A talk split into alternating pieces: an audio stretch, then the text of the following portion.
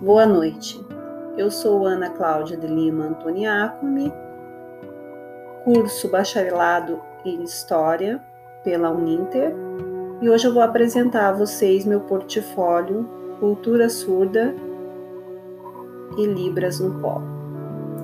A trajetória dos surdos foi sempre marcada por muitos desafios. Desde há muitos séculos, eles eram vistos com preconceitos e incapazes de representar um papel na sociedade. Muitas vezes viviam afastados de suas famílias. Mesmo assim, com o tempo, foram chamando atenção sobre sua condição e sobre a necessidade de se criar um sistema todo próprio para se comunicar. O abade Charles Michel Lepé iniciou esse movimento criando a primeira instituição com um método de aprendizagem gestual para surdos na Europa. No Brasil, a vinda de Ernest Rouet, a convite de Dom Pedro II, foi significativa, já que este fundou a primeira escola de surdos do país e criou uma junção de sinais da língua francesa com os gestos já utilizados pelos surdos brasileiros, a língua brasileira de sinais, Libras. Porém, os surdos ainda não tinham vencido essa luta Começou então o um embate sobre qual método seria melhor para os surdos. Os ouvintes opinavam sobre o oralismo ser a alternativa melhor, e com isso acabavam deixando de lado a qual seria a melhor opção para os surdos.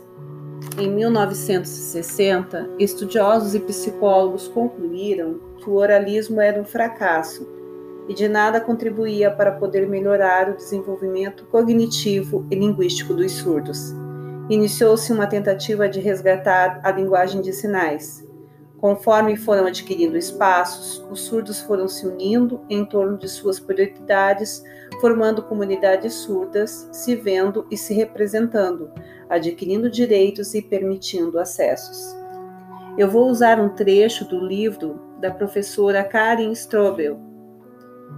Esse livro cujo título é As Imagens do Outro sobre a Cultura Surda, tem trechos no qual diz assim: Cultura surda é o jeito dos surdos entender o mundo e de modificá-lo a fim de torná-lo acessível e habitável, ajustando-o com suas percepções visuais, que contribuem para as definições das identidades surdas e das almas das comunidades surdas. Isso significa que abrange a língua, as ideias, as crenças, os costumes, os hábitos do povo surdo.